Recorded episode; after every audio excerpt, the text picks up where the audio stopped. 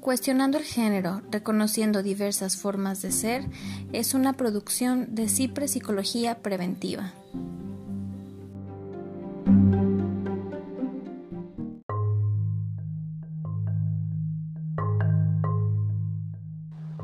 Buenos días, ¿cómo estás? Francisco Paco, ¿cómo estás?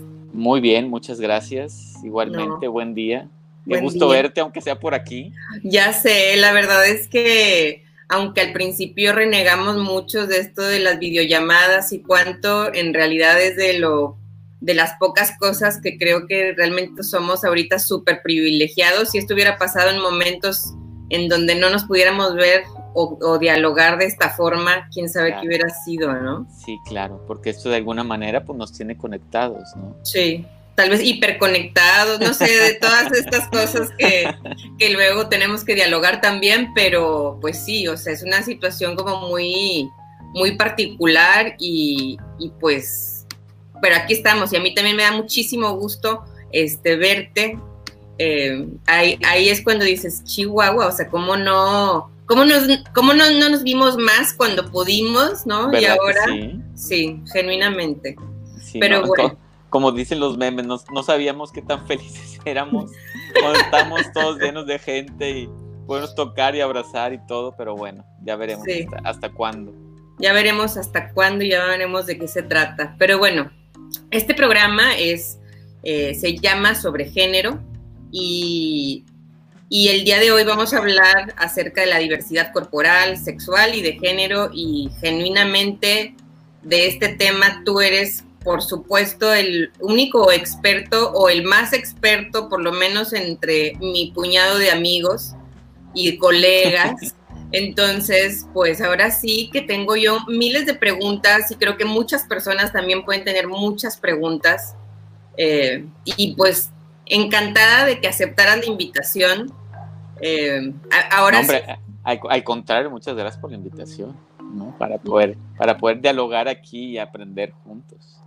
Sí, de eso se trata, ojalá que sí. Y este, y bueno, para que yo creo que nadie o muy pocos lo saben, pero nosotros nos conocimos, yo creo que hace no sé, 10 años en la tele, ¿te acuerdas? Ah, sí, cierto. ¿Te acuerdas? Sí. Claro, en la tele, en Canal 28. Sí, coincidimos en una entrevista. Es cierto. Este, hace muchísimos años, yo creo que era el 2005, 2006, una cosa así. Entonces, no cuánto, pero sí hace muchos años, es cierto. Muchísimos, digo muchísimos, y, pero la verdad es que estamos más guapos ahora, entonces. sí, claro. Esperemos que en 15 años más todavía podamos decir, decir lo mismo, claro.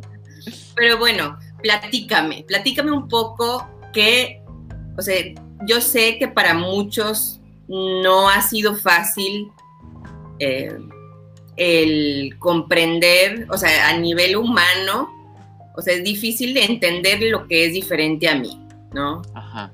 Y, y eso ha traído como problemas diferentes y de muchos tipos ya hablándose de género hombre-mujer, hablándose de raza, hablándose de diferencias sociales, hablándose de nivel educativo y demás, pero ¿por qué? Yo me pregunto como por qué Paco Anguiano agarra este tema y le da tanta importancia en su desarrollo profesional, ¿no? O sea, ¿qué es la necesidad que tú ves o que es necesario poner estas cosas sobre la mesa eh, dialogarlas, informarnos.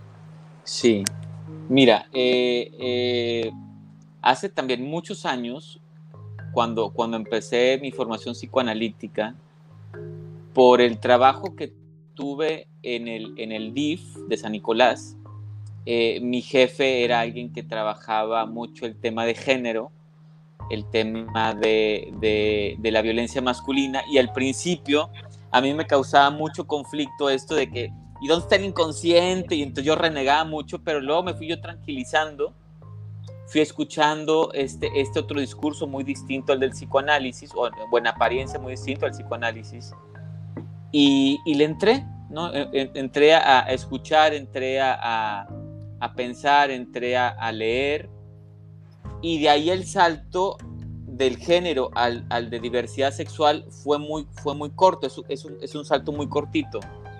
Y luego muy pronto me di cuenta que no sabía nada, ¿sí? que, que lo que me habían enseñado en la facultad...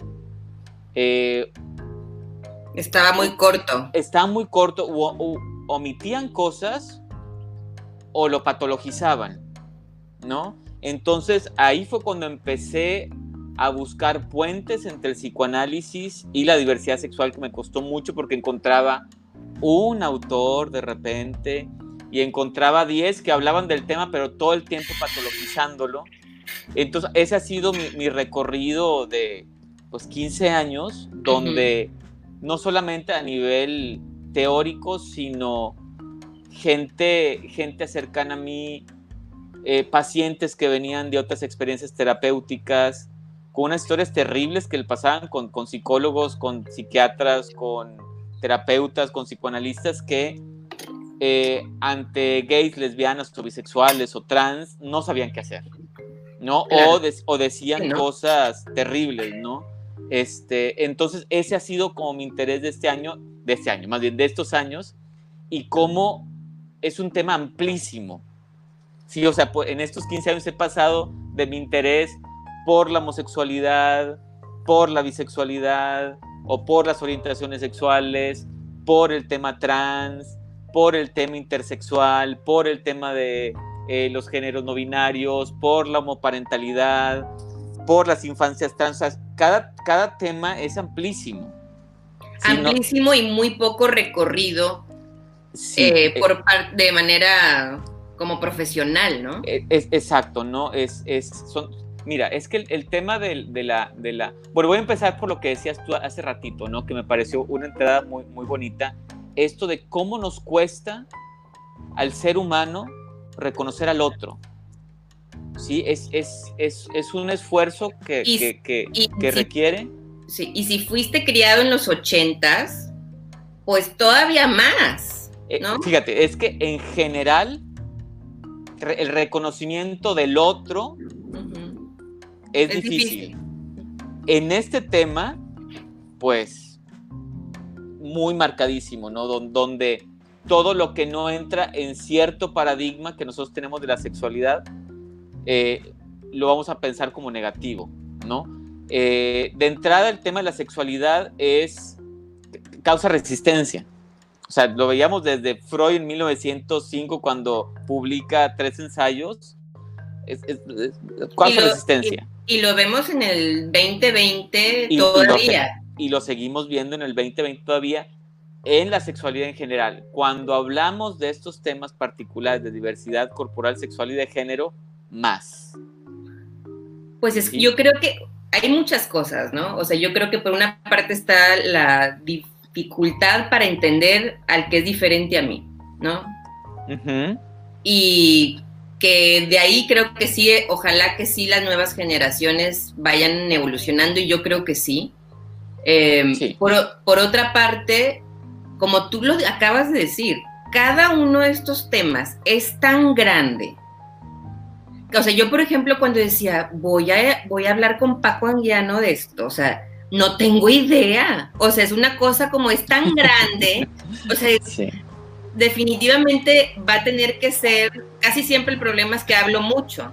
Pues ahora sí es como, no, no, no puedo ni siquiera empezar a preguntarte, porque son como cosas muy grandes. Creo que sí es importante que se pongan sobre la mesa como sociedad, como, o sea, como sociedad en general, porque si, no podemos decir no, no hablemos de esto, porque está en nuestras casas, está en la escuela, o sea, entonces, en todos lados. Aunque te incomode, aunque no te guste, aunque no sepas, aunque te asuste lo que no entiendes, no puedes dejar de hablarlo porque está. Entonces, y entre más lo dejemos, no lo hablemos, pues más comezón y inseguridad. Pues más, difícil de entender, más difícil de procesar e, esta cuestión más vamos de la. Más vamos a lastimar gente que a lo mejor esa persona podría ser yo, podría ser tu hijo, podría ser tu nieto en su momento y, Y pues ahora sí, muérdete la lengua, ¿verdad? Por eso, por eso me, me, gustaba tu entrada, porque, o sea, finalmente este tema a donde nos lleva es al poder respetar al otro en su diferencia, ¿sí? No respetar al semejante, al que es parecido a mí, porque eso es facilísimo. Claro. Sí, el asunto es al que es diferente a mí por su orientación sexual, por su identidad de género, por su origen, por eh, su color de piel, por su eh, eh, ideología política o religiosa, ¿sí? Porque ahí nos encontramos con temas como, como la xenofobia, ¿no? Donde, donde es este rechazo al extranjero que lo vivimos hace, pues no sé, hace dos años con el tema de los hondureños, y entonces todo este discurso de, y entonces van a llegar y nos van a invadir y van a quitarnos sus trabajos, y ahí está, ¿no? El tema del racismo, donde a veces los mexicanos pensamos que no somos racistas, pero con el tema de los indígenas, y entonces seguimos usando indio y seguimos usando indígena como, como insulto. Pasó hace también un año con, con Yalitza Aparicio, que, que va a los Óscares y todo eso, y nos salió lo, lo, lo, racista, ¿no? Eh, eh, el antisemitismo con los judíos, la islamofobia con, con, los árabes, la homofobia con todo el colectivo LGBTIQ. O sea, históricamente se han venido construyendo otredades, otros, ¿no? A los que les depositamos cosas y los vemos como los causantes de los males, ¿no? Que ahí te voy a decir una cosa como de terapeuta muy alejada a tu área de expertise. Yo me he topado una y otra vez con un sufrimiento de mis pacientes de clase media, clase media alta, un sufrimiento pesadísimo por tener que cumplir este rol convencional de matrimonio, de cómo no me voy a casar, cómo no, o sea, cómo me voy a divorciar, cómo me voy a ir sola, cómo voy a ganar más que él, cómo, o sea, cómo él va, cómo que se quedó él sin trabajo, cómo que no me da Milán, o sea, todas estas convencionalidades también causan un sufrimiento tan pesado porque no nos permiten ser nosotros mismos, ¿no? Ahora, ah, entonces, y, y, es un tema que yo creo que está ligado, o sea, el que yo no pueda tolerar a alguien que es diferente a mí, tampoco me permite a mí tolerar cuando yo quiero identificar o ver mis propias cosas que me pudieran diferenciar de otro. Sí. Porque, y fíjate, todo, y todo lo que dijiste fue más o menos cercano a, lo, normativo. Ahora imagínate cuando es, cuando se van alejando más, cuando son hijos o hijas o personas gays o lesbianas, cuando son bisexuales, cuando son trans, cuando, o sea, cuando se van alejando cada vez más es más complicado. Claro, claro, pero, pero es una misma lógica que está dañando a todos. Sí, porque no te puedes salir de ciertos parámetros.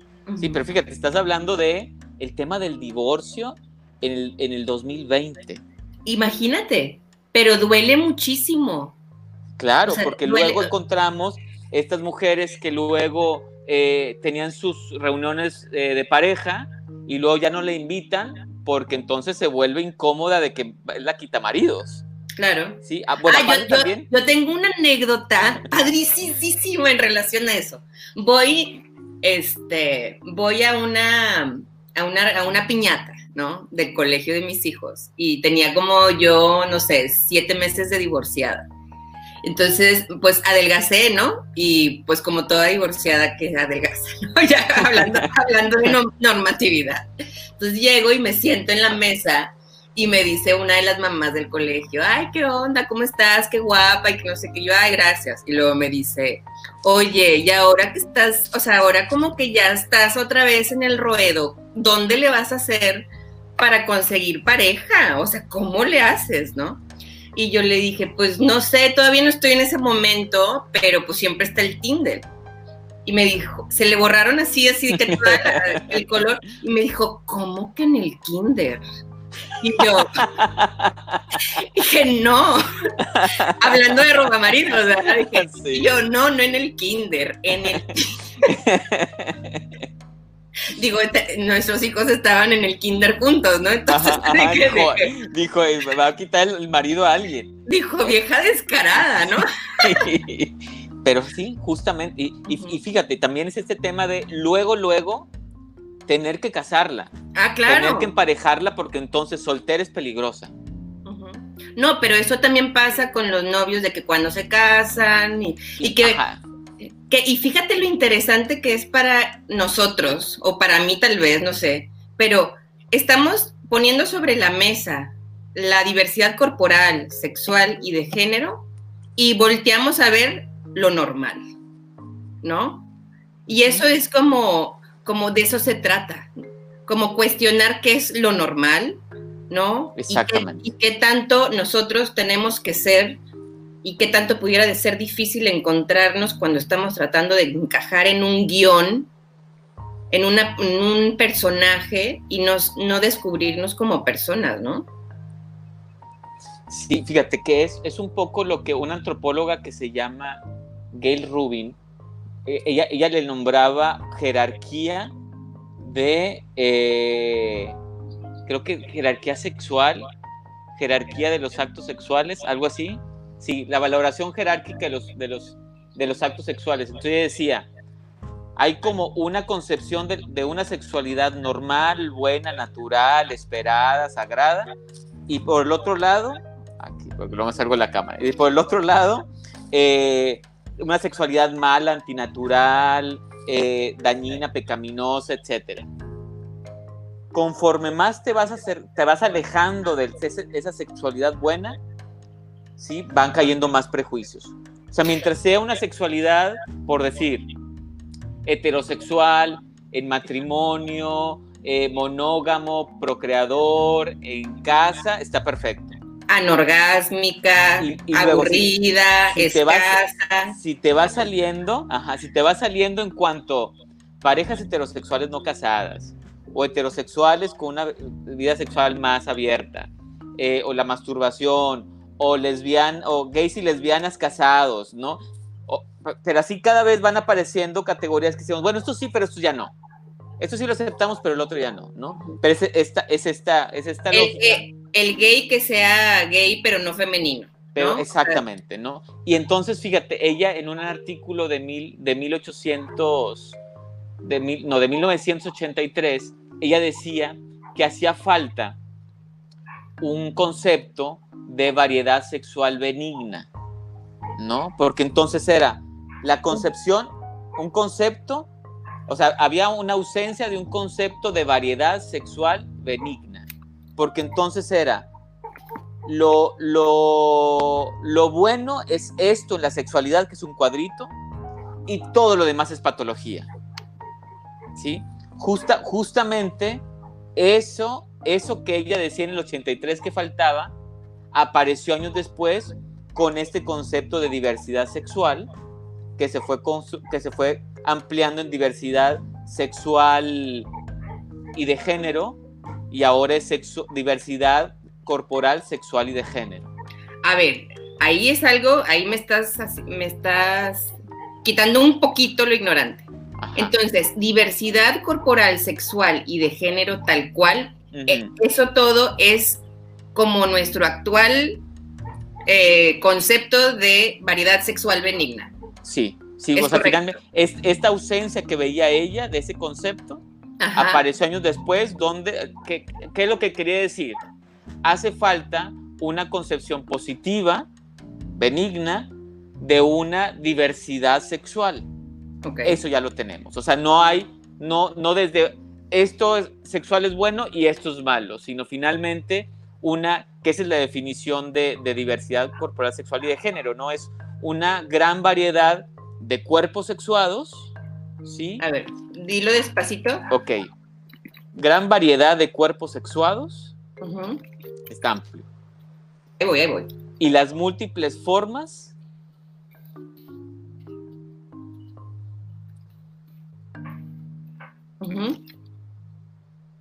y las múltiples formas de manifestar la sexualidad y el género en el ser humano.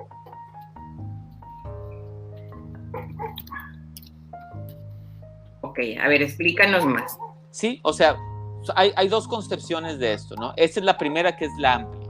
O sea, cuando hablamos de, diversidad, perdón, múltiples. Lleva acento, ¿verdad? Sí, sí. En la I. En la, en la U, múltiples. Ah, ya, ya. Perdón. Está bien. Maldito colegio. Ahí está. Ok, Gran de cuerpos sexuados y múltiples manifestar la sexualidad y el género en el ser humano, sí. O sea, esta es una primera definición amplia. Es decir, cuando hablamos de diversidad corporal, sexual y de género, nos vamos a referir a la gran variedad de cuerpos sexuados, ¿sí?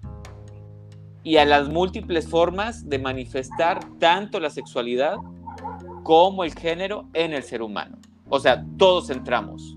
Todos los tipos de cuerpos sexuados entran, todas las formas de sexualidades y de géneros entran.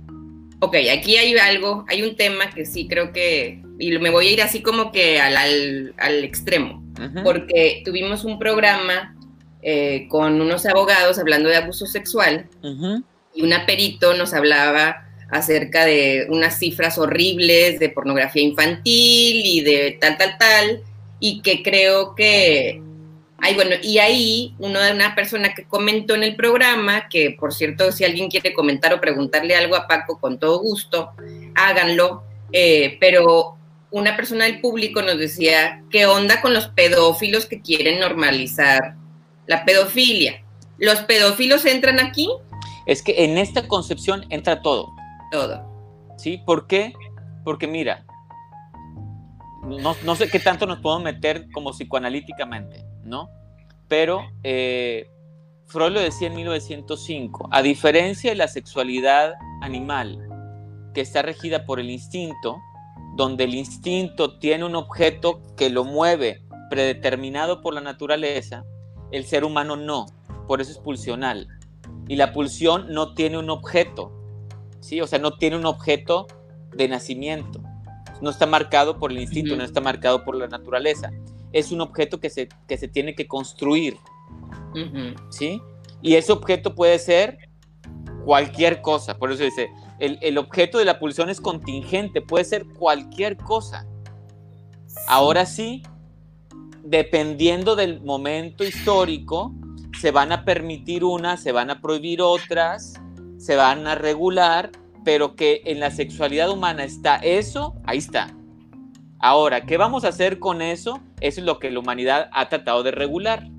¿Sí? Que es lo que pasa, por ejemplo, con este tema de la pedofilia, donde decir, a ver, o sea, de entrada no es una orientación sexual, ¿sí? Y aquí, aquí yo, en este tema de la, de la pedofilia, yo me tomo de la mano de una psicoanalista neozelandesa que, que me gustaba mucho, que se llama Joyce McDougall, ¿sí? Ella decía, la perversión para ella, o sea, la perversión es un tipo de acto sexual impuesto a una persona no consintiente o no responsable. Claro. ¿sí? Un tipo de acto sexual impuesto hacia una persona no consintiente, alguien que no lo consiente.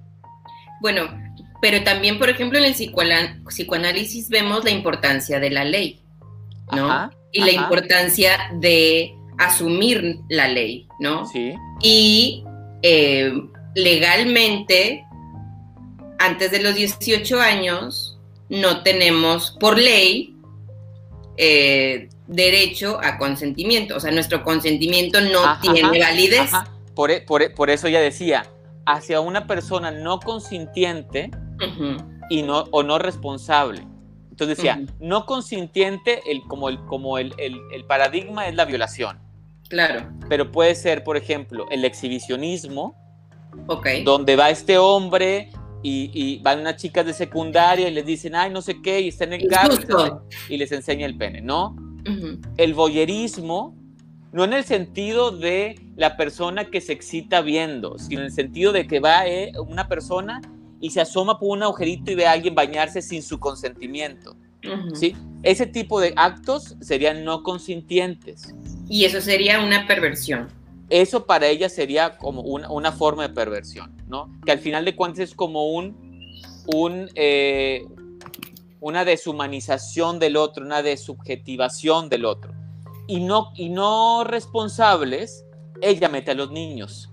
Porque un niño puede ser consintiente. Puede decir sí porque le das un dulce, por lo que sea, pero no es responsable de ese sí. sí entonces, por eso ahí me tomo de la mano de Joy McDougall y me parece, más allá de que le pongamos ese, ese término de perversión o no, ese, ese tema del el abuso del otro.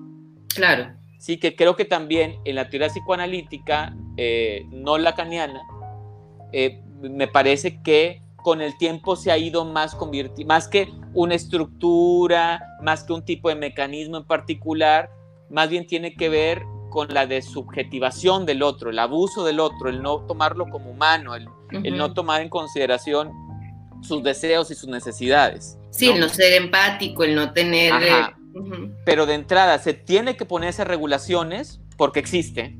Claro. Y existe porque así es, la, no digo que esté bien, pero sino que así es la sexualidad en el ser humano. ¿sí? Es diversa.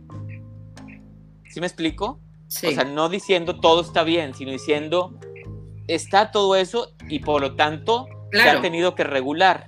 Sí, por supuesto, si no existiera, no habría necesidad de la ley. exactamente, exactamente, ¿no? Entonces, En, en una primera instancia, cuando hablamos de diversidad corporal, sexual y de género, se incluye todo, ¿sí? Todo lo que decimos que es normativo y lo no, y lo no normativo. o lo, sí, o lo que puede entrar dentro de la ley o fuera de ella. Más o menos, porque, porque luego también con el tema de la ley es, muy complicado, eh, Cristi, porque, por ejemplo, eh, la homosexualidad era delito. Sí, por, por, mucho tiempo fue delito. Incluso en, en, este momento, en algunas partes del mundo, sigue siendo un delito y en 6, 7 países del mundo es un delito que se paga con pena de muerte. No, no te vayas tan lejos digo, no sé qué tan eh, fidedigna o, científica sea mi referencia de TikTok, pero decía, ayer veía un videíto y decía que creo que en más de 10 estados de Estados Unidos el sexo er, oral es un delito. O sea, como sí, sí, sí, en el 2020. Por eso, el tema de, la legalidad, sí, pero también nos tenemos que ir con cuidado. Porque también si le damos un recorrido a la historia, eran ilegal muchas cosas que ahorita pensaríamos absurdas de que una mujer pudiera estudiar o pudiera trabajar o las personas afroamericanas o los judíos o algo o algo eh, que ahorita vemos como terrible como que un señor de 30 se case con una niña de 12 y, si le damos un recorrido por nuestros abuelos pues el mm. abuelo de treinta y tantos se, casaba con la abuela de 13 y no es que fuera un pedófilo ¿no? O incluso yo sé que es un tema este, eh, eh, medio escabroso, pero a veces yo lo digo, pues ¿qué pensarían de un hombre de 60 y una niña de 13 y todo el mundo es un pedófilo y un pederasta? Y bueno, y les digo, ¿y si él se llamara José y ella María? Y, ah, caray, pues sí, porque José tenía arriba de 60 y María tenía 13, 14 años. No más que en el contexto histórico claro. es otro. Es otra cosa. es otra cosa. Y no es como, ah, es que estoy a favor de la pedofilia. No, sino siempre hay que verlo en contexto histórico, muchas de esas cosas, porque si no, nuestra visión es muy cortita. Y yo creo que una de las cosas por las cuales muchos de nosotros pudiéramos evitar hablar de la diversidad corporal, sexual y de género, o por la cual no quisiéramos, o sea, quisiéramos como guardar estos temas, es porque nos da miedo, ¿no? y nos da mucho miedo, o sea, la cadena de pedófilos, o que nos roben a nuestro hijo eh, y bla, bla, bla, ¿no? Pero por otra parte, el que no lo hablemos, yo siento, el tabú hace que las cosas se salgan de desproporción, que no informemos a nuestros hijos, que no haya suficiente eh, información al respecto para protegerlos, ya sea de otros de nosotros o de ellos mismos, como en su autojuicio o en su estudio, ¿no? Sí, claro, claro. Por eso hay que también, fíjate, esto que tú dices del temor que tienen los papás por sus hijos, mucho tiene que ver con este discurso que te digo, es el mismo discurso que ha aparecido con las mujeres, con los afroamericanos, con los judíos, nada más que ahorita ese otro, ese otro que parece que es amenazante, es la comunidad LGBT. Porque entonces dicen, hay que tener cuidado con la ideología de género, porque lo que quieren es homosexualizar a nuestros hijos.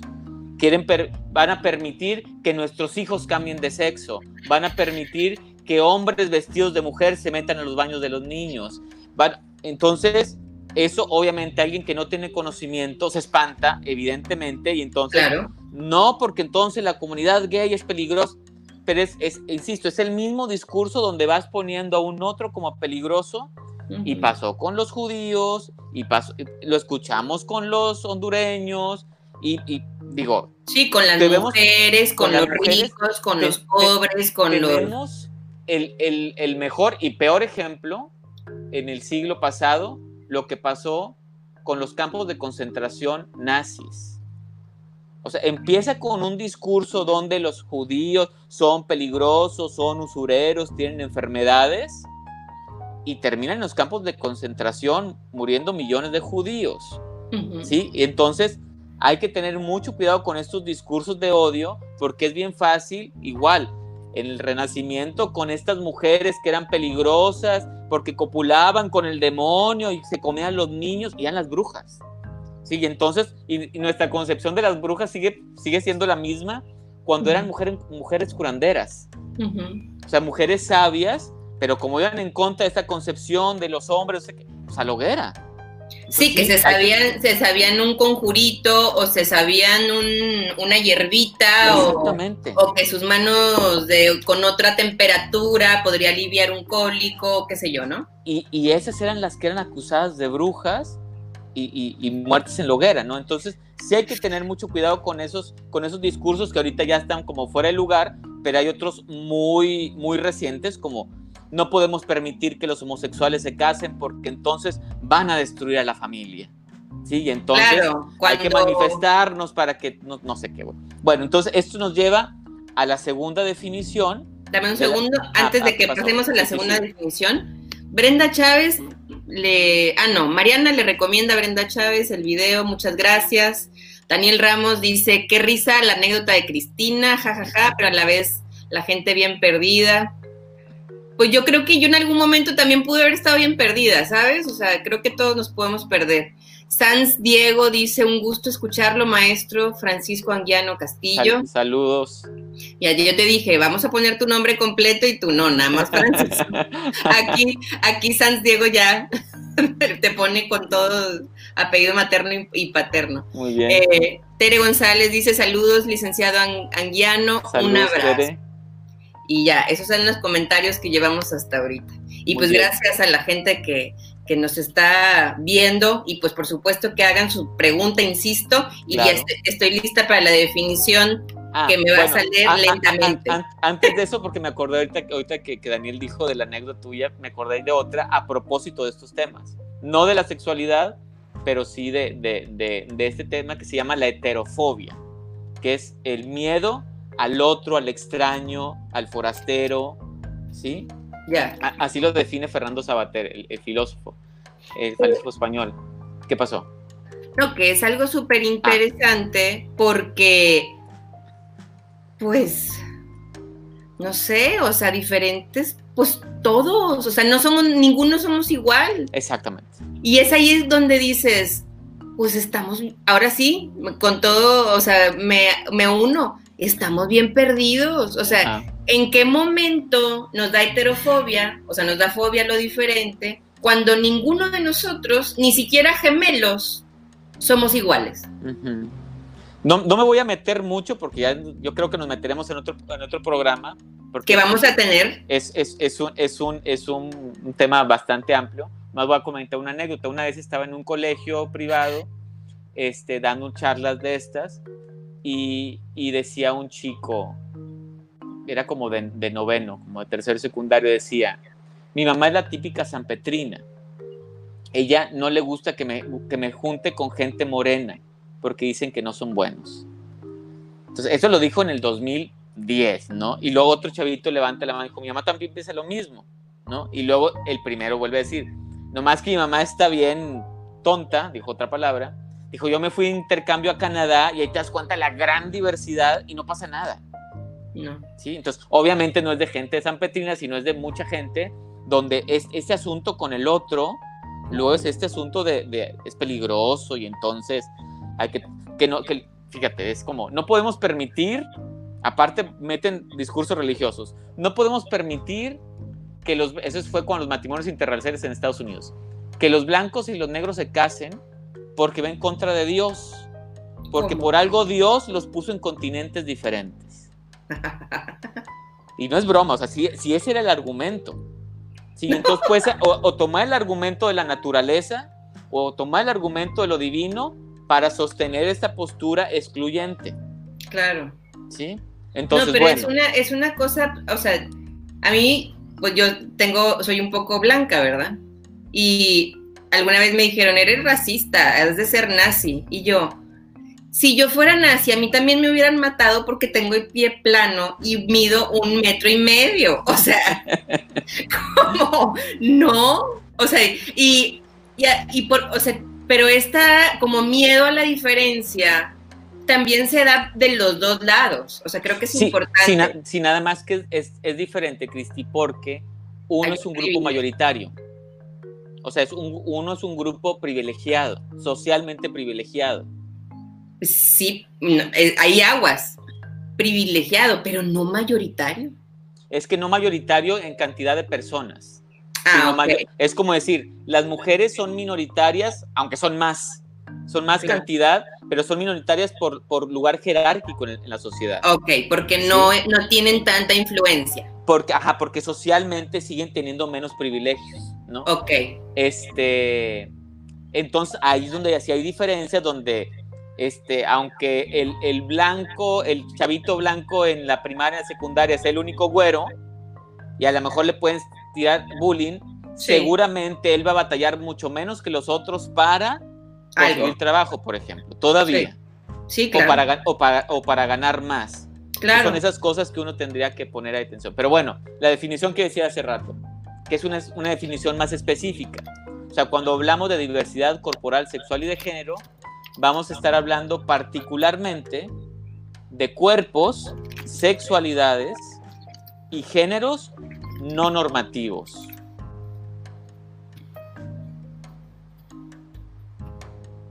Ahí voy, ahí voy. Sí, sí, sí. Ah.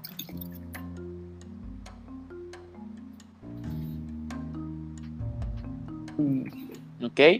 Cuerpos, sexualidades y géneros no normativos, o sea, son personas que salen de la heterosexualidad. Son personas que salen de la monogamia. No, no, no, particularmente es que, que, salen de la heterosexualidad, salen de la cisgeneridad, que ahorita le explico, y salen, más bien, y tienen cuerpos no diádicos. ¿Ok? O sea, particularmente se va a hablar de personas que sus cuerpos no corresponden a los de macho y hembra.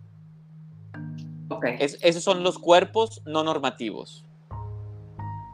Te vas a tener que mandar todo esto antes en un para los próximos programas okay, para poder tenerlo ahí porque sí creo que es súper importante entender esto porque ok como quiera cada cada tema eso es un tema de programa Ok, vale. ¿Sí? Vale, vale, Por eso quise empezar con este hoy, porque es un panorama general. Ok. ¿Sí?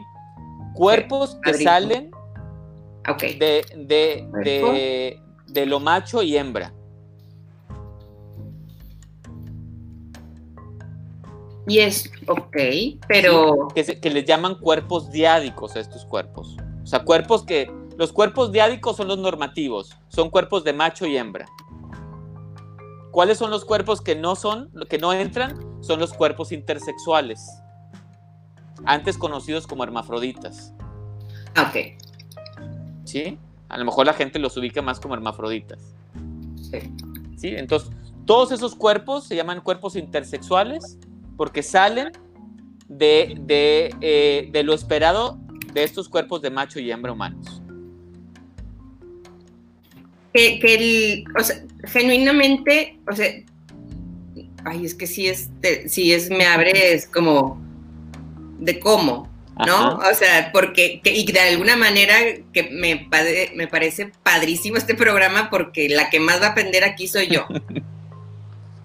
o sea, pero como de cuántos semafroditas existen. O sea, estás hablando de qué? ¿Muchos? Claro, claro. Sí, cuando veamos ese tema vas a ver cuántos hay. ¿Sí? O sea, no es como esta cosa como una entre un trillón así, no. Ah, ah, bueno, es que una cosa es este como la estadística de cuerpos intersexuados y otra cosa es cuántos tipos de cuerpos intersexuados hay. Ah, ok. Sí, más o menos algunas cifras, me estoy metiendo un tema que después nos va a tocar, pero más o menos las cifras hablan de que es muy parecido a la cifra de pelirrojos. Ok. Ok. Como que son muchos. Son muchos, claro. Claro. En diferentes niveles. Que también en algún momento dijeron que los pelirrojos estaban sí, poseídos por el diablo, hablando. claro, sí, igual que los zurdos. Sí, exactamente. Sí, los diestros. ¿Dónde está? Los diestros y los siniestros. Claro. ¿No? Entonces, bueno. Este. ¿Cuáles, los, ¿Cuáles son los cuerpos esperados? Son los que tienen una cierta consistencia de, por decir, cromosomas XY, testículos, pene, próstata, este, mayor testosterón, eso es lo esperado en los cuerpos de macho. Y XY, óvulos, trompas de falopio, útero, esos son los cuerpos en esa consistencia, o sea, de uno y de otro, de uno y de otro, eso es los cuerpos diádicos, los cuerpos normatizados. Los que se salen de eso son los cuerpos intersexuales, donde puede haber una variación infinita de esas cosas. Un pene, un pene pequeño, bueno, no sabemos si es un pene pequeño o un clítoris grande, pene y una vulva, una vulva pero con testículos, cromosomas XXY, o sea, en cualquiera de esos niveles vamos a encontrar variaciones.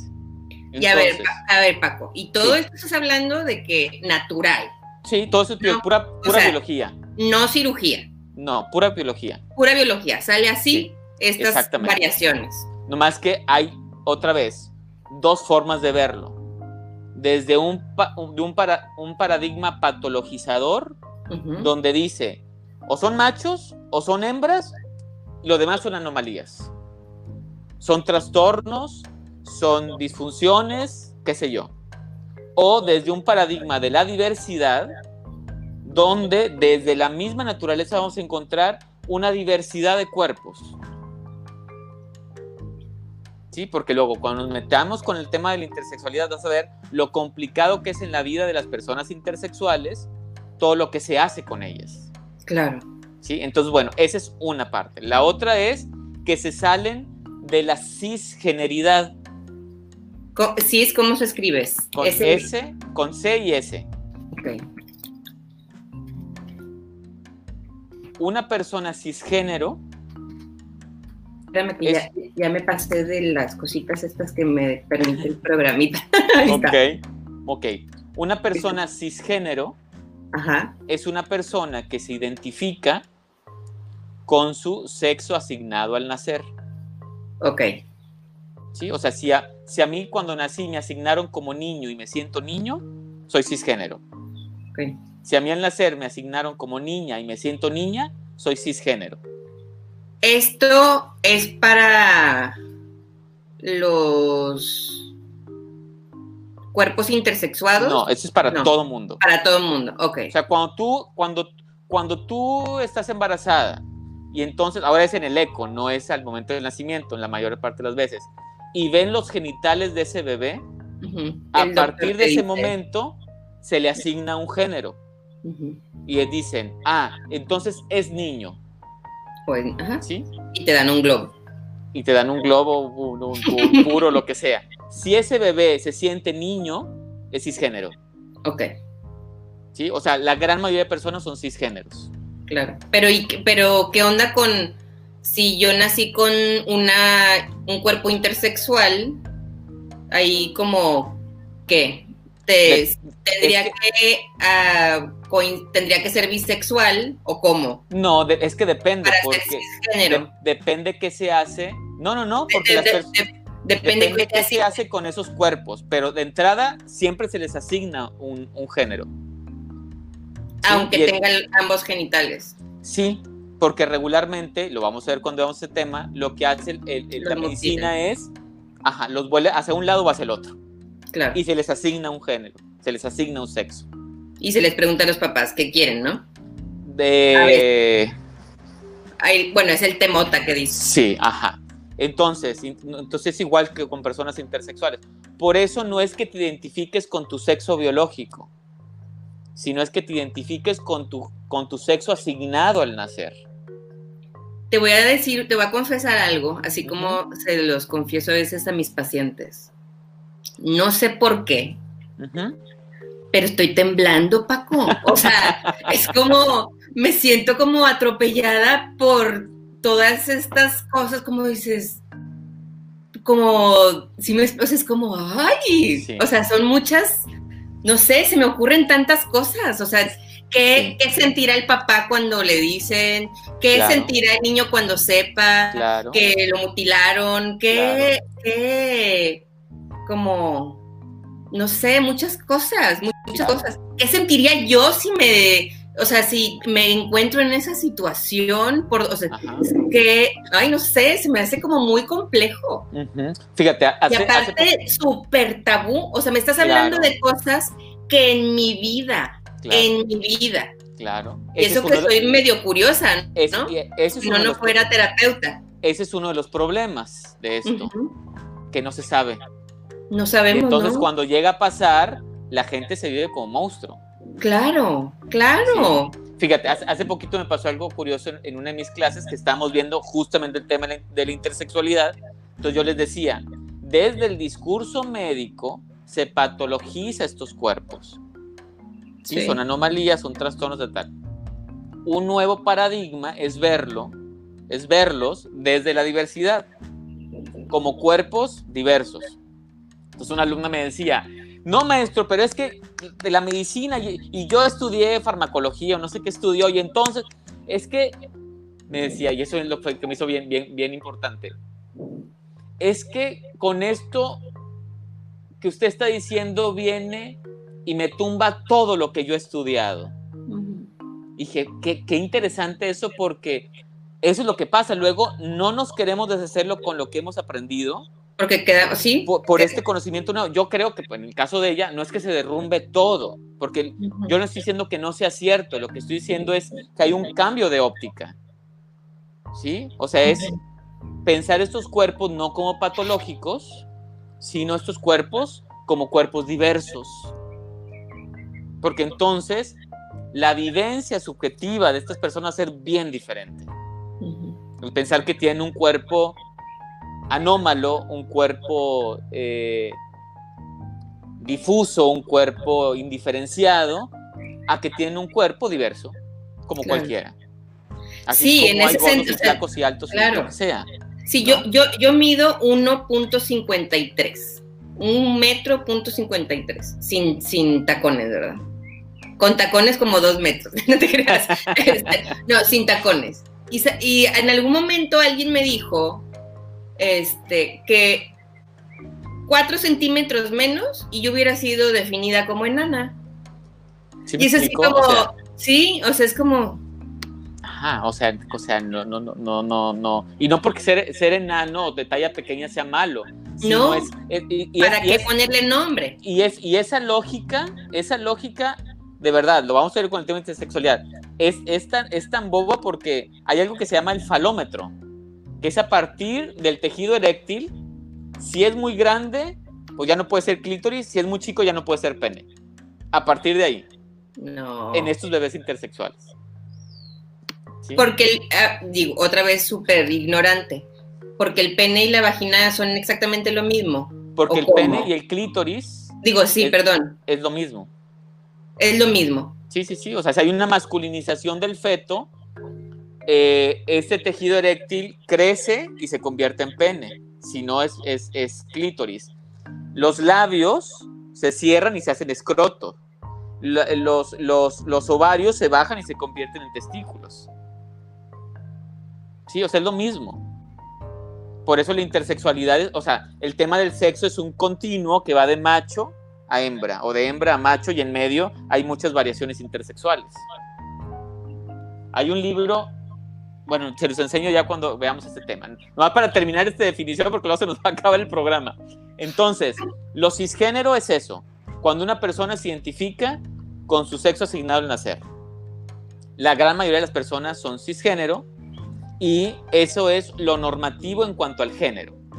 Si se salen de eso, ya son géneros no normativos. Las personas no binarias, los transgéneros, los travestis, este, todo eso, ¿no? Y en el tema de la sexualidad, lo normativo se llama heterosexualidad, que es la atracción por alguien del otro sexo. Eso es lo normativo en cuanto a la sexualidad. Si se salen de eso, ya son sexualidades no normativas. No, ya, esto es, esto es un mundo. y te, voy a decir una cosa, o sea, y esto sí lo, yo lo he pensado inclusive como por los, los, prejuicios, ¿no? Los prejuicios de alguna forma nos hacen tomar decisiones bien rápido, ¿no? O sea, como bueno, malo, peligroso. Claro. Este, o sea, y eso en un sentido, o sea, lo pienso, pues nos hace como pues más que funcionales, efectivos, capaces. Es, que es más práctico, más Es más rápido, sí. O sea, menos es como, angustiante. Consíguete un buen partido como es, así, así, así, así, y ya está te conseguiste tu príncipe azul, ya lo tienes, ya, feliz para siempre. O sea, es así rápido, hasta puedes elegir marido sin conocerlo, ¿no? o sea, es como tas, tas, tas, tas. Y, le, y se lo puedes elegir a alguien más y lo, o sea, como pum, pum, pum, ya está. Y la vida es tan mucho más complejo que eso. Claro, claro. Pero es mucho más difícil entrarle como, no sé, o sea, estos prejuicios y entre más amplios, menos necesitamos como pensarle. Y, pero al mismo tiempo, más nos alejamos de nosotros, de nosotros mismos, ¿no? Es que, mira, esa ha sido la lógica por muchos años. Es lo que no entra en esto es patología. O sea, lo que no entra en los cuerpos diádicos, en la heterosexualidad y en la cisgeneridad es patología y ya, bien fácil. Bien fácil. Y ahora no, ahora es pensar en esa diversidad, claro. todos entran. Y yo lo entiendo, o sea, bien fácil cuando tú cabes. Pero donde tú no quepas, claro. Dios santo, qué difícil. Exactamente. Y ahí qué, y qué cómodo para decir, no, pues es que así debe de ser, pues obviamente lo va a decir quien sí cabe. Claro. ¿No? ahí, está el tema, ahí está el tema de los privilegios. Sí. Ahí está el tema de decir, ay, pues las viejas que no tampoco, ah, sí, pues eres que hacen tanto pedo. O como dicen los heterosexuales, dicen, algunos heterosexuales dicen, ay, es que eso de la salida del closet ya, ya no, no es. Yo a veces en, en, mis cursos les digo, no es obligación, nada más piensen de esta sesión a la otra la posibilidad de salir del closet con alguien como, como un mero ejercicio de... Y uno se encuentra con cosas bien interesantes. Dicen, es que la verdad, sí, sí me espanté y sí me angustié. ¿Y a quién le iba a decir? Una vez una chica decía en un curso que le dijo a la mamá y así lo llevó. Y le dijo a la mamá, ¿sabes qué? Soy lesbiana. Y la mamá le dijo que entonces que tú y que quién sabe qué. Y al final la chavita le dijo, mamá, ¿sabes qué? No te creas, ok. Es un ejercicio de un curso, pero me tienes bien decepcionada como, como mamá. O sea, me decepcionaste como mamá por lo que dijiste. O sea, ¿cómo es posible? Cómo, es? Porque yo ahorita te digo, no soy ya, pero si sí fuera, que eso es lo que uno escucha todo el tiempo, cada vez menos, pero lo seguimos escuchando todo el tiempo, con lo que pasa con los papás de hijos gays, de hijas lesbianas, de chicos trans, donde es entendible lo, complicado que es para los papás también, pero de repente dicen cosas. Una vez un, amigo me decía, que cuando descubren que, que es gay, este, su mamá le dice, eh, ya no quiero que laves la ropa junto con la de nosotros, porque algo se nos puede pegar. ¿Sí me explico? Este, o una historia escuché de un chavito. Pero, de... pero, espérame, pausa. Qué terrible ser el muchacho que te diga eso a tu mamá. Ajá. Pero la mamá está hablando desde la mera ignorancia. Sí, claro. Sí me explico. no, es un asunto de odio, no es un asunto de, de, fregar al otro. Bueno, te voy a decir otro ejemplo, ¿no? Una vez me comentaron de un chico del CUM de secundaria que la mamá lo amarra en un árbol para que sus hermanos le peguen, para que le quiten lo gay. Sí, esa historia, también hay las violaciones pero de, pero de, o sea, de todos los niveles, insisto, cada vez menos, pero sigue pasando. Sí, y muchas cosas que yo he escuchado no es que la mamá quiera hacerle daño a su hijo, sino piensa que es por su bien, pero resulta lo, contrario. que, ahí está como donde nos metemos en qué está bien y qué está mal y quién dice que, que es eso, ¿no? Que es otra vez el privilegio. O sea, Mario Arturo, Arturo Morales, este, una, un saludo Mario, dice, no entiendo la diferencia entre cisgénero y hetero. Sí, eh, eh, mucha gente lo confunde. Lo, lo, lo, hetero es lo normativo para la sexualidad y los cis o los cisgénero es lo normativo en cuanto al género. Si a mí me gusta una mujer, si yo como hombre me gusta una mujer, soy hetero. Si a ti, Cristi, te gusta un hombre, eres hetero. Ese es el tema de la sexualidad. En el tema del género es, si a mí me dijeron cuando nací que era niño y me siento niño, me siento hombre, soy cisgénero. Si a ti te dijeron que eras niña y te sientes niña, te sientes mujer, eres cisgénero. Independientemente a que eso coincida o no con mi cuerpo.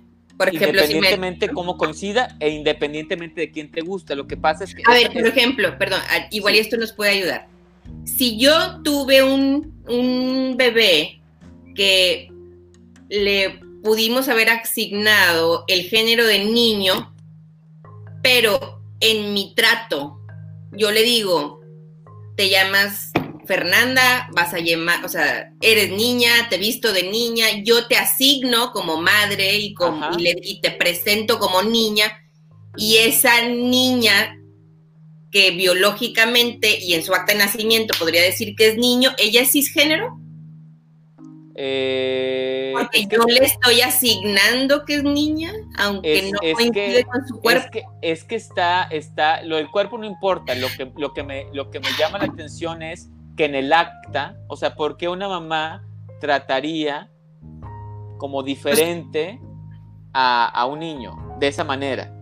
O sea, yo nunca, nunca he escuchado eso. O sea, finalmente eso tiene que ver con la asignación.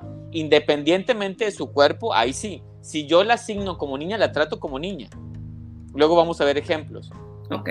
Si esa persona se siente niña independientemente de su cuerpo, pues es cisgénero. Ok. ¿Sí? Vale. Eh, aquí el asunto, un poco creo que, que, la confusión que pueda tener Mario es que, que, que mucha gente no alcanza a diferenciar lo que es la identidad de género de la orientación sexual. La identidad de género es yo como me identifico, me identifico como hombre, como mujer. Y la orientación sexual es quién me gusta. Ya, el cisgénero es hacia mí y lo hetero es hacia el otro. Más o menos, sí. Más o menos. lo que yo, siento por el otro. Ajá. Que yo pudiera, por ejemplo, ser cisgénero y sentirme... Atraída por mujeres. Pero yo sentirme mujer y tu sentirte mujer, exacto. Ajá, claro. O yo no sentirme mujer Ajá. y no ser cisgénero, pero sí ser homosexual. Exactamente. ¿Verdad? Ok. Sí, sí, sí, sí. Está complejo, pero, pero sí. Sí, sí, sí. luego te paso hay una tablita para poderla compartir porque creo que nos va a servir un poquito ahí para, para graficar todo esto. Mira, te voy a decir lo que se me hace a mí lo más enloquecedor del mundo. No puedo dejar de pensar en términos prejuiciosos para entender el tema. Por ejemplo. Como, digo, igual, se los digo así con todo respeto y de, verdad, como, ah, claro, como la machorra. Sí, sí, sí. Ah, claro, como el Jotito. Sí, sí, sí. No puedo dejar en, o sea, y se me hace como, no me gusta pensar así, pero es mi referente pero a lo mejor no generacional más, más rápido para entenderlo. No tienes a lo mejor otros, otros elementos, otras categorías menos, menos eh, eh, agresivas o discriminatorias para hacer uso de esas. Sí. Sí, porque es algo tan lejano a mi burbuja Aparentemente. sí, claro. Porque, ah, claro. porque, vaya, las personas intersexuales a veces ni ellas saben que son intersexuales. Puedes tener personas alrededor de ti que son trans, pero que no lo dicen. Y mucho más personas que son gays o lesbianas o bisexuales y, que, tampoco lo dicen ni se nota. Claro, claro. Entonces sí es un asunto no tan lejano como la gente a veces piensa. Claro. Pero es algo que no se dice. Eh, pero, pero, pero suele ser algo que no se dice. Ya como se dice, decía un activista de aquí en Monterrey, se te cae el fantasma. O sea, no es lo mismo pensar que entonces los homosexuales hacen, no sé qué, a que mi hermano, mi hijo, mi mejor amigo, mi prima, te lo dicen y platican y dices, ay, pues es como cualquier otro. Claro. Y se te cae ese fantasma, se te cae ese prejuicio. Pero antes de que salga o antes de que se hable, lo que sientes que ahí está un fantasma y te da y te aterroriza. O sea, porque no sabes qué es y porque seguramente como no lo entiendes, asumes que es una amenaza. Sí, sí, sí, sí, claro. Daniel Ramos nos dice, qué cañón que nos gusta construir una burbuja y vivir en ella, pensando que nos protege y es lo correcto. Pero nos hace daño y, y hacemos daño porque sí, nos hace, yo creo, ignorantes y rechazamos a los otros. Debemos aprender a vivir en armonía con lo diverso toda la vida, como, a ver, con lo diverso toda la vida, como toda la vida ha estado. Sí, sí, sí. Es que la verdad yo creo que la clave, la clave, la clave, la clave es la diversidad. Acaba de salir hace unos días, bueno, no sé, yo me acabo de enterar hace unos días de una, de una modelo de Calvin Klein que es una mujer transgénero, negra, lesbiana, gorda. O sea, está genial, porque rompe con todos los estereotipos. ¿Qué hacen esas publicidades? O sea, esa publicidad no va a hacer que vaya más gente lesbiana ni que vaya a haber más gente trans, no. Va a hacer que la gente se sienta identificada y que se sienta incluida. Es decir, ah, ahí estoy, me represento. Eh, yo que estoy gorda, ahí me represento, no, no más con puras flacas o yo que soy afroamericana, ahí me represento, no nomás que puras blancas, o yo que soy transgénero, ahí me represento, no nomás que puras mujeres cisgénero. ¿Sí? O sea, esta publicidad lo que hacen es abrir a la diversidad.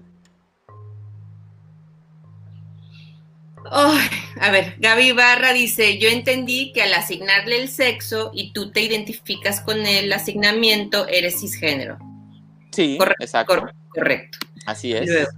Magdalena Castañeda Hernández, bravo, teacher. Saludos, Magda. Pamela Guajardo, las personas trans también nos podemos considerar género no binario. Eh, es que hay, hay, muchas, hay muchas concepciones de esto. Por ejemplo, hay personas o hay autores que hablan que las personas no binarias son trans. Después cuando nos metamos con ese tema lo vamos a ir aclarando poco a poquito. Porque, digamos, todos los, todo lo, para, sobre todo para los gringos, todo lo que se salga de los cisgénero es trans. Hombres femeninos, mujeres masculinas, hombres transexuales, mujeres transexuales, transgéneros, travestis, crossdresser, no binarios, pangéneros, todo lo que salga de lo normativo es trans.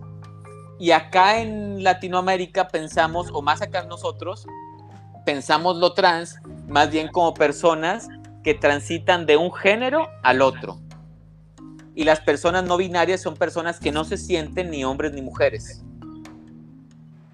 Entonces, para algunas definiciones sí, y para otras no. Ajá, exacto. Sí, sí, sí. Ok, y Carla Galán dice, Francisco Anguiano, siempre, por siempre mi respeto y admiración para ti. Saludos, Carlita. Un abrazo. Y Mario nos dice, entendido. Muy bien. Sí. Y, son muchas cosas, Cristi, que de verdad a veces cuando doy, cuando doy cursos, este, tengo que poner, a veces me decían, es que danos las, todas las horas juntas. Dije, no, es una locura. Porque vemos un tema, lo procesamos una semana, podemos ver una película, no sé qué, y luego vemos el otro tema. Pues es que si a ti te ha tomado 15 años, pues ir armando este mapa conceptual en tu cabeza. Y, son, y son dos cosas, Cristi, porque por, por un lado es como toda la información, y por otro lado es todos los prejuicios que todos tenemos. Porque a mí no me pasa, después de 15 años trabajando cosas, que de repente pienso algo y digo, ¿por qué pensé eso? O sea, aquí se me está saliendo la homofobia a mí también, o la transfobia a mí también, porque es algo de trabajo de todos los días.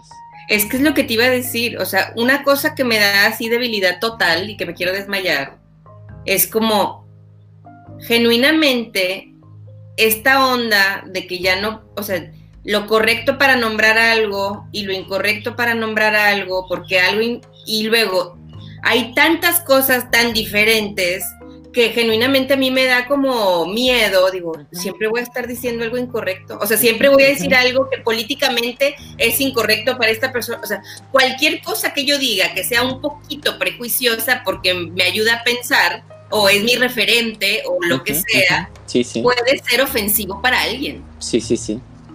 Y ahí dices, pues que en pues qué problema, o sea, ¿cómo le voy a hacer para hablar políticamente correcto, es que no lastimar a nadie, yo pero... Creo que no, tanto es por lo políticamente correcto, sino finalmente cuando, cuando te vas adentrando en estos temas, que son temas sociales, te vas sensibilizando y te sale, o sea, te sale natural donde, este, pues ya no, no dices, no sé, vestida, ¿no? Y entonces las vestidas, sí saben las personas trans, o ya no dices como las noticias de encontraron al, a, a un hombre vestido de mujer pues a lo mejor una mujer trans, ¿no? Pero, pero por este desconocimiento pues, se, sale.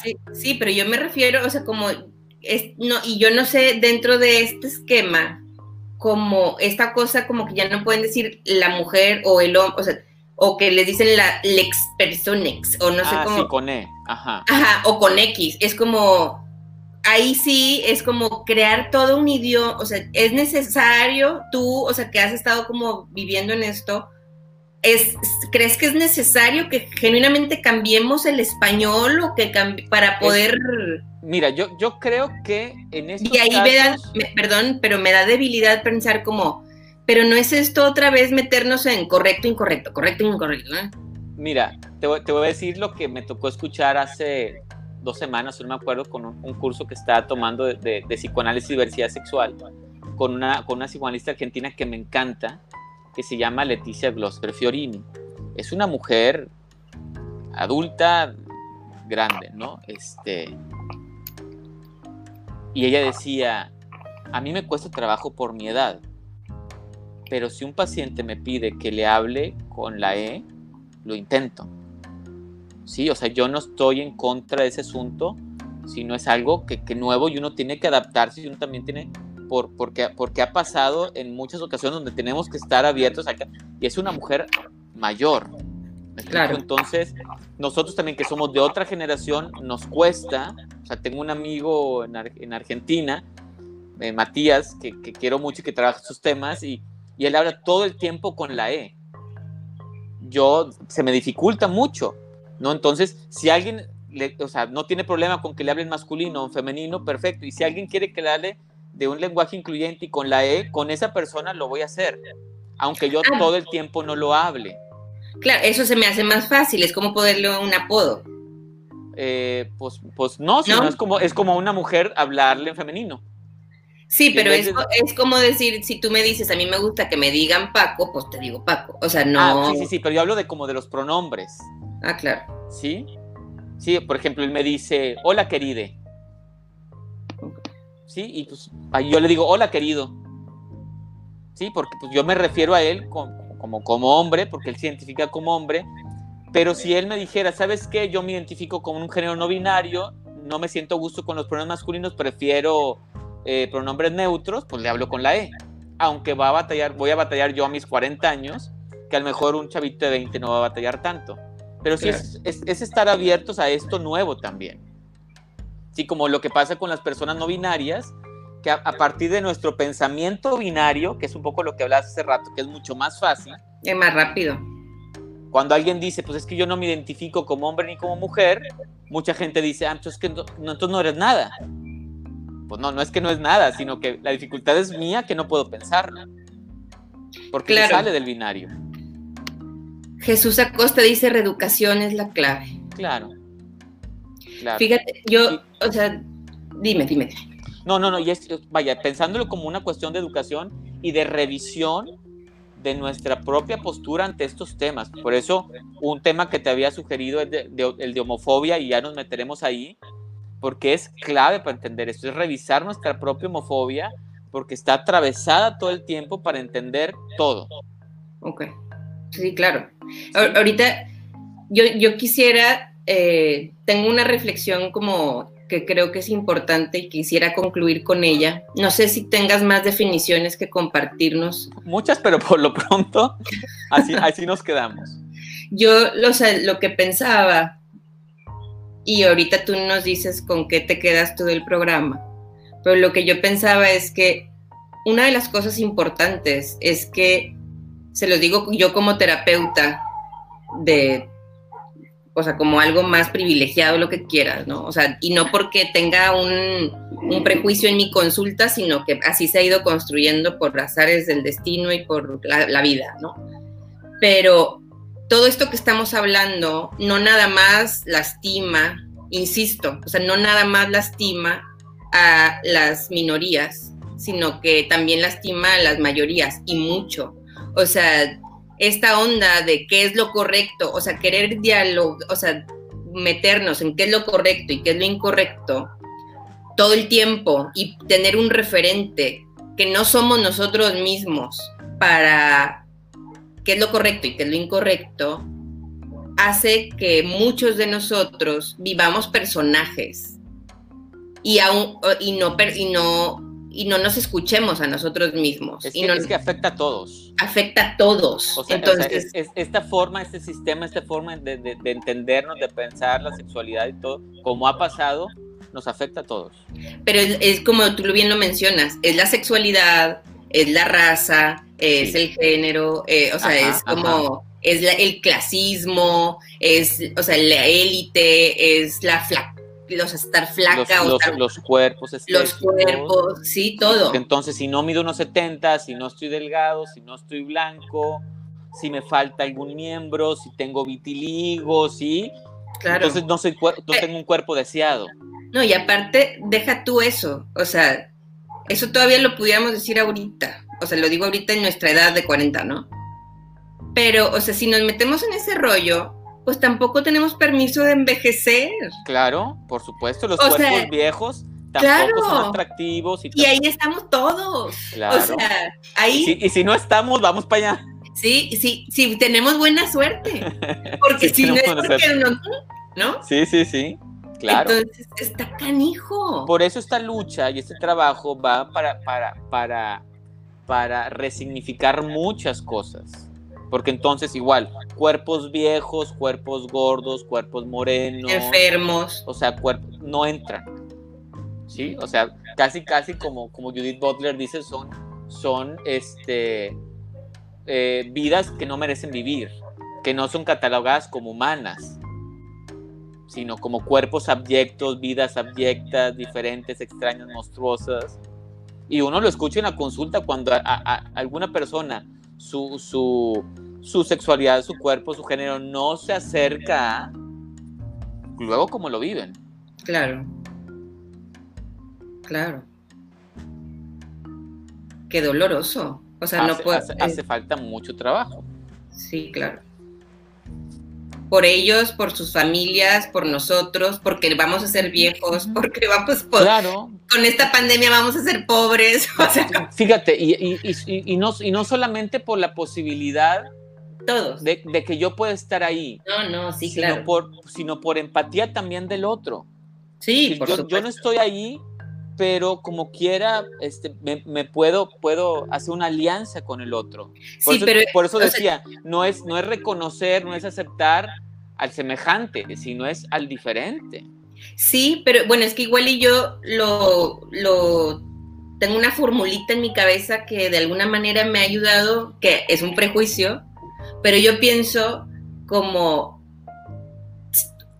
y a lo mejor es hasta mi tradición judio-cristiana, ¿eh? Como estoy juzgando al otro, también me pudiera yo estar juzgando yo. Ya.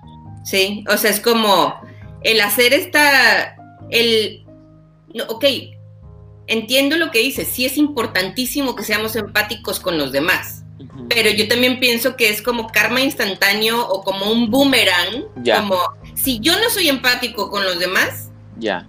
O sea, como se me... ¡pum! Se te devuelve.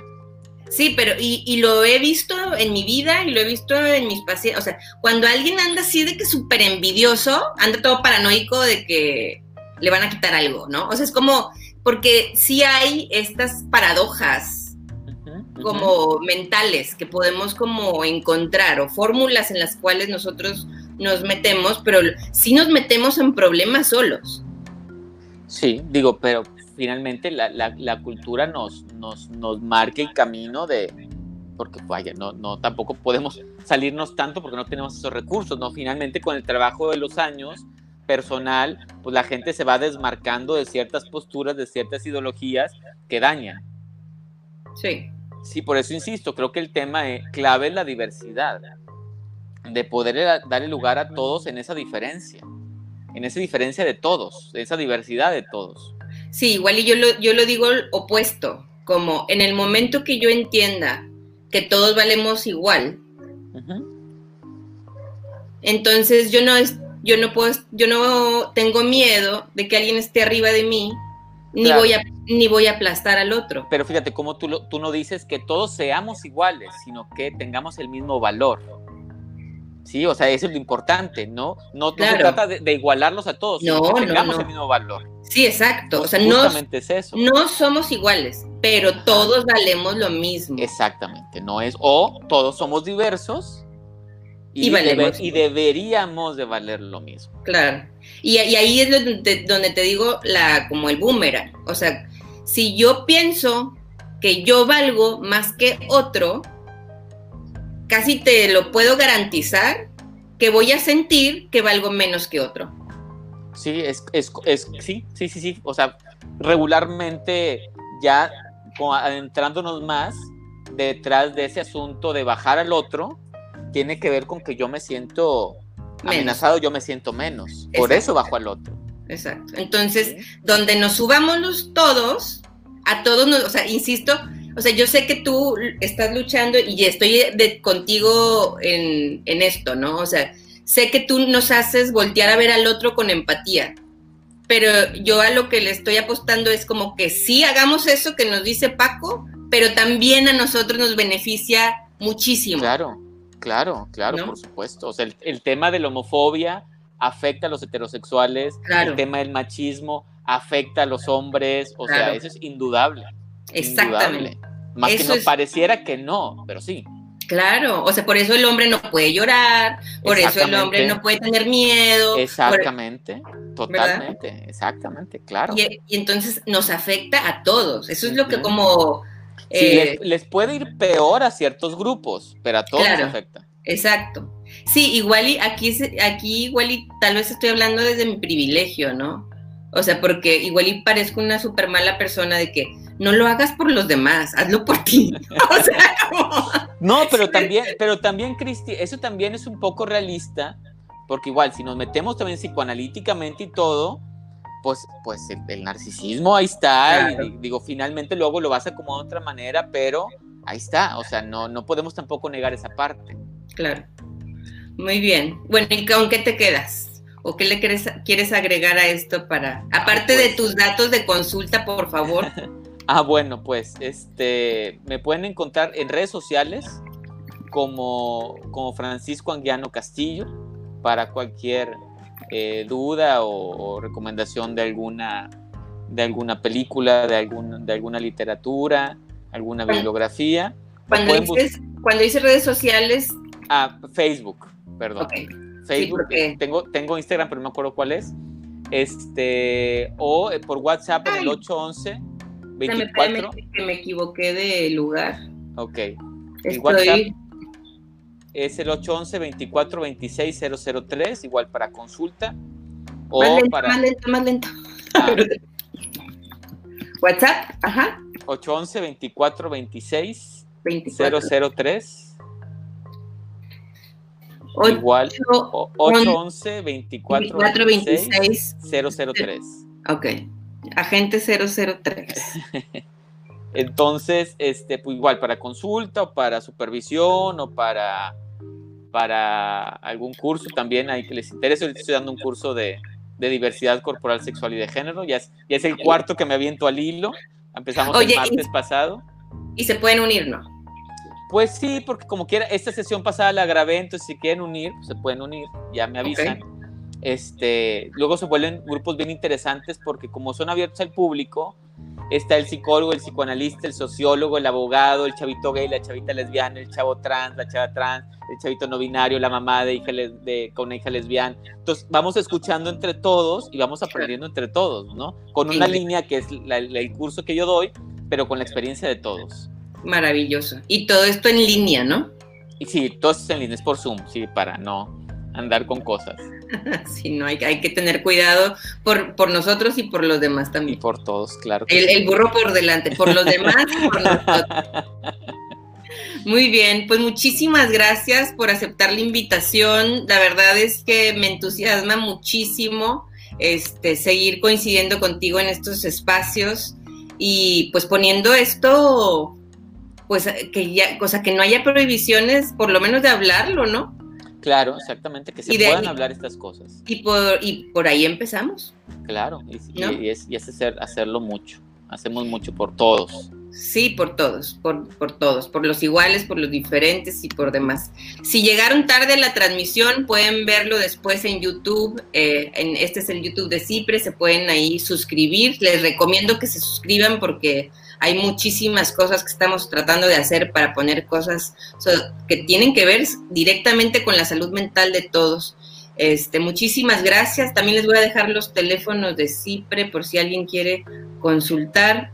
Eh, y bueno, nuevamente, gracias. Ahí se hizo la polémica entre todos. Ojalá que se siga haciendo así y que nos sigas ayudando a romper estos paradigmas y prejuicios que aunque nos hace temblar y aunque nos puede dar miedo o eh, pues que, es necesario y que, nos hace expandir nuestra mente. Y, finalmente, Cristi, eh, más que romper un paradigma es que el paradigma, que ya lo iremos viendo después, el paradigma con el que hemos pensado la sexualidad ya no nos da. Claro. O sea, ya no nos, ya no nos da para pensar todo. Tenemos que hacer un salto paradigmático, tenemos que hacer un cambio de paradigma para pensar de otra manera y de una mejor manera todos estos cuerpos, géneros y sexualidades diversas. Pues qué increíble y qué privilegio tenerte aquí. Muchísimas gracias. muchísimas gracias a ti, Cristi, por la invitación. Un gusto. Igualmente, encantada de verdad que cotorrear aquí ha sido como un, un placer padrísimo. Este, y ya empieza mi fin de semana. Muy bien, a disfrutarlo a disfrutar un ratito. Y bueno, ojalá es, es mi deseo para, para ustedes y para mí también. Gracias. Hasta pronto. Hasta pronto, Cristi. Bye bye. Bye.